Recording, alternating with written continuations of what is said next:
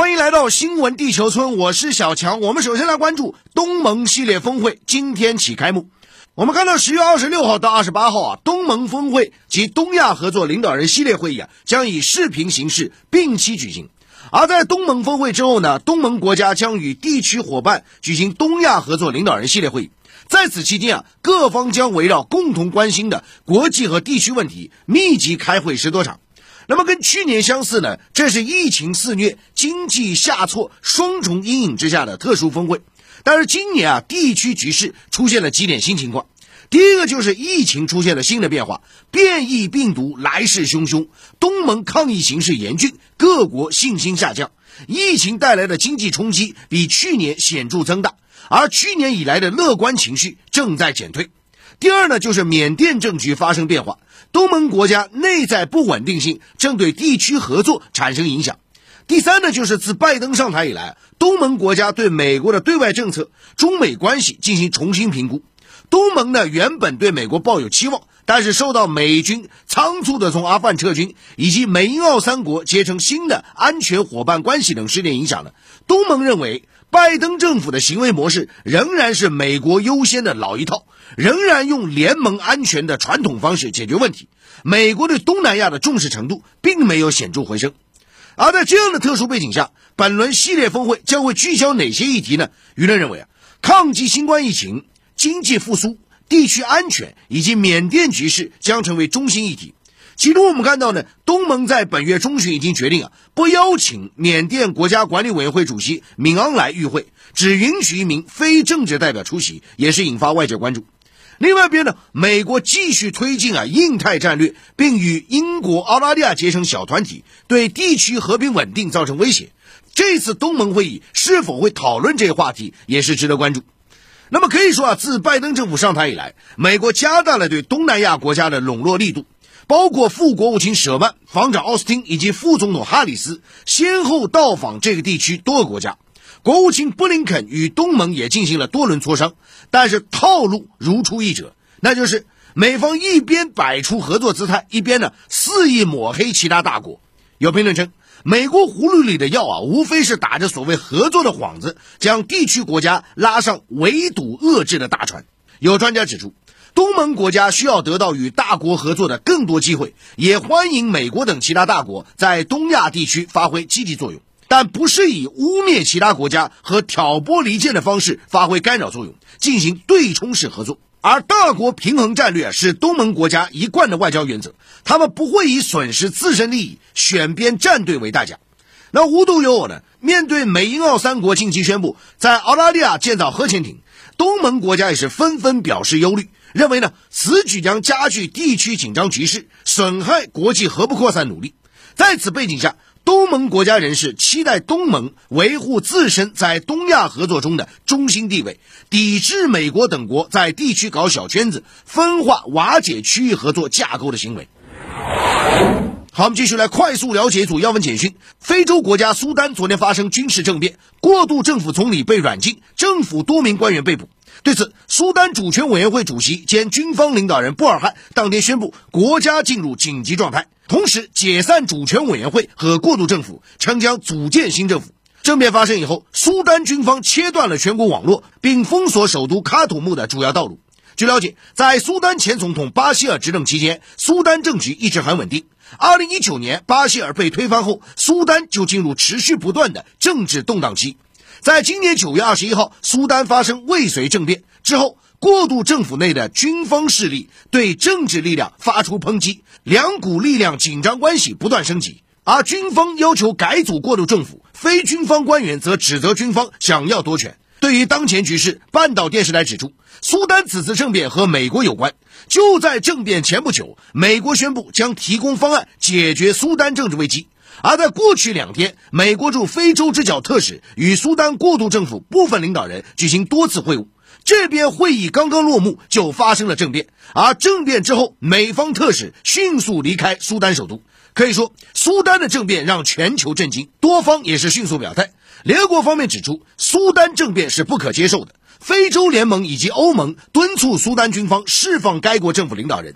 阿拉伯国家联盟敦促苏丹各方遵守2019年达成的权力分享协议。俄罗斯外交部表示，苏丹发生的事件表明该国存在严重的系统性危机，政变是该国过去两年政策失败的结果。另据了解，中国外交部发言人汪文斌昨天表示，中方呼吁苏丹有关方面通过对话解决分歧，维护国家和平稳定。目前，中方将继续密切关注苏丹局势发展，采取必要措施，保障中国在苏丹机构和人员安全。好，接着我们再来看到，澳大利亚在外交政策上对美国亦步亦趋，已完全丧失独立和自我。据参考消息今天报道，澳大利亚天空新闻昨天播放了一段澳大利亚防长达顿接受媒体专访的片段，后者声称，面对中国大陆以武力攻打台湾的可能性，澳大利亚将与美国共同进退。另据《环球时报》今天报道，美国舆论还在鼓噪台湾不应该被排除在联合国活动之外。对此，中国外交部发言人汪文斌昨天表示，中方敦促美方恪守一个中国原则和中美三个联合公报规定，遵守联大第二七五八号决议，停止与台官方往来，停止发表不负责任的言论，不以任何形式向台独势力发出错误信号，不得纵容和支持台湾当局扩大台独空间，不要做损害中美关系、破坏台海和平稳定的事。另外，我们看到俄罗斯总统普京昨天与英国首相约翰逊通话，就双边关系和阿富汗局势等国际热点议题进行讨论。除了涉及阿富汗局势，关于伊朗核问题全面协议，俄英两国领导人支持保留伊核协议，认为该协议是保障安全和维持核不扩散机制的重要因素。普京还阐述了俄方有关解决乌克兰内部冲突立场。此外，两国领导人还讨论了气候问题，并表示将就此次通话中所涉及的问题保持必要沟通。好，新闻地球尊这时段来重点聊聊环球商业财经啊。那我们首先话题来聊，就是特斯拉市值突破万亿美元啊。那截至今晨收盘啊，这个美股又是大涨啊。我当然这其中权重的推动因素非常大了啊。这其中就包括特斯拉啊。最近可以说特斯拉好消息不断啊。先是呢出炉啊三季报。那么三季报的业绩再次刷新特斯拉有史以来最好的成绩。数据显示呢，其三季度实现营收约合人民币八百多亿，同比大增百分之五十七。此外呢，三季度特斯拉净赚约合人民币一百亿出头啊，同比大涨百分之三百八十九啊。那相比其他部分的车企呢，还在烧钱啊。特斯拉已经实现连续第九个季度的盈利。那么根据财报，我们还可以看到，目前特斯拉营收来源除了造车卖车之外，包括一些科技方面因素。大家看到一个。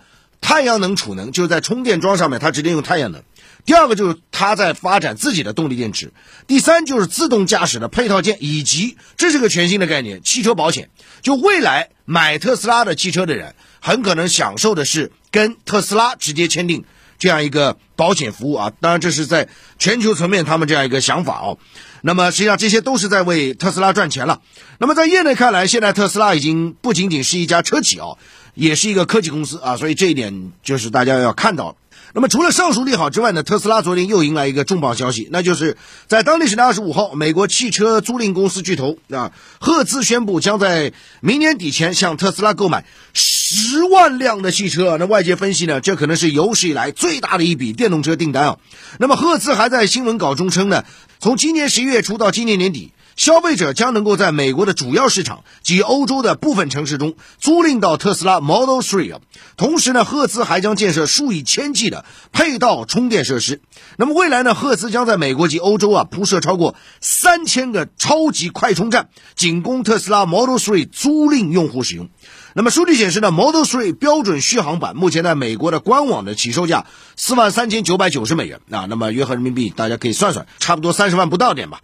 那么如此计算呢，赫兹这笔订单将价值达到四十四亿美元啊。那与此同时呢，十万辆特斯拉汽车对于特斯拉来讲也是个不小的数字啊，因为根据此前的交付数据呢，今年三季度啊，特斯拉累计的交付量约为二十四万辆啊。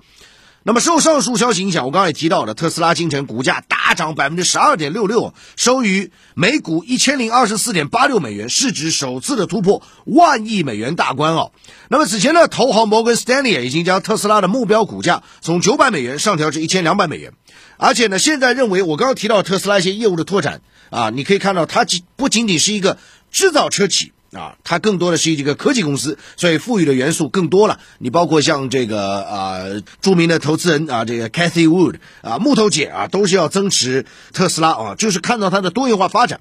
这背后呢，实际上也是除了新能源汽车啊这个需求非常大之外，特斯拉多元化的经营啊，现在是亮点。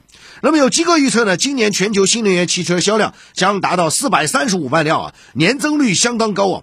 电动车在全球范围内的销量将会在二零三三年完全的超过燃燃油车。同时呢，巨大的市场潜力将带来的是更多玩家的参与啊。不过毫无疑问啊，特斯拉当前的成绩呢，让全世界所有的新能源电动车是厂商望尘莫及啊。不过呢，我们要指出，任何行业都不存在啊永远的日不落帝国。特斯拉能否保持如此高速的增长，能否一再突破的自己啊，仍然是市场关注的焦点。那马斯克世界首富的座椅啊，又坐得更稳了，又要去调侃贝索斯了啊！再来一句，What is money？什么是钱？就是一组数字啊！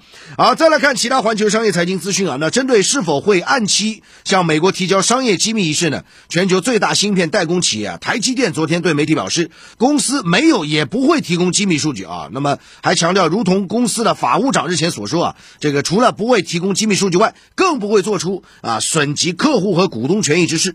那么需要指出的是呢，最近啊，台积电这家公司表态出现了反复啊。那么，韩国亚洲日报昨天说呢，台积电在十月二十二号称呢，将会把这个相关资料提交给美国。过了一天呢，十月二十三号，台积电又辩解说呢，向美国提交资料旨在协助厘清半导体短缺问题。外界就认为台积电实际上是迫于美方施压，做出了一个妥协啊。那么隔了没几天啊，又做出一个表态，接下去台积电会不会又改啊？这个确实现在外界正在关注。那么据了解呢，美国商务部日前与半导体供应厂商和汽车厂商啊，针对芯片短短缺召开啊这个相关的会议。美国政府以十一月八号为期限，要求台积电等提供有关半导体供货的啊这个详细内容啊，涉及到客户的信息、客户的订单、库存、交货期等等啊。路透社报道说呢，现在啊，包括英特尔、英飞凌、SK 海力士和通用汽车在内企业已表示愿意提供数据啊。那另外呢，三星方面还没有做出相关的表态啊。接着再来看货币方面啊，这当地时间二十九号呢，土耳其货币里拉盘中对美元一度贬值超过百分之二，连续三天跌至历史新低啊。那彭博社昨天报道，今年以来呢，土耳其货币里拉对美元已经下跌了百分之二十三，成为新兴市场中表现最差的货币。报道称呢，这次里拉暴跌导火索归咎于土耳其总统下令要驱逐包括美国在内十名西方国家驻土大使。但是也有分析认为呢，土耳其居高不下的通货膨胀才是导致货币贬值的主要原因啊。好，接着再来看非洲方面有个大新闻啊，那跟经济有关啊。尼日利亚昨天正式推出央行数字货币啊，成为首个正式启用数字货币的非洲国家。那么有研究预测呢，啊，这样一个相关的数字货币啊，包括相关技术应用，有望在未来十年啊，使得尼日利亚的 GDP 呢增加两百九十亿美元。那尼日利亚行长还指出呢，政府推出这个形式啊，是为了维护支付系统的完整性和稳定性。目前呢，啊，尼日利亚央行已向金融机构发放约合四十八万美元的数字货币啊。好，以上就这时段新闻地球村有关环球商业财经的全部内容。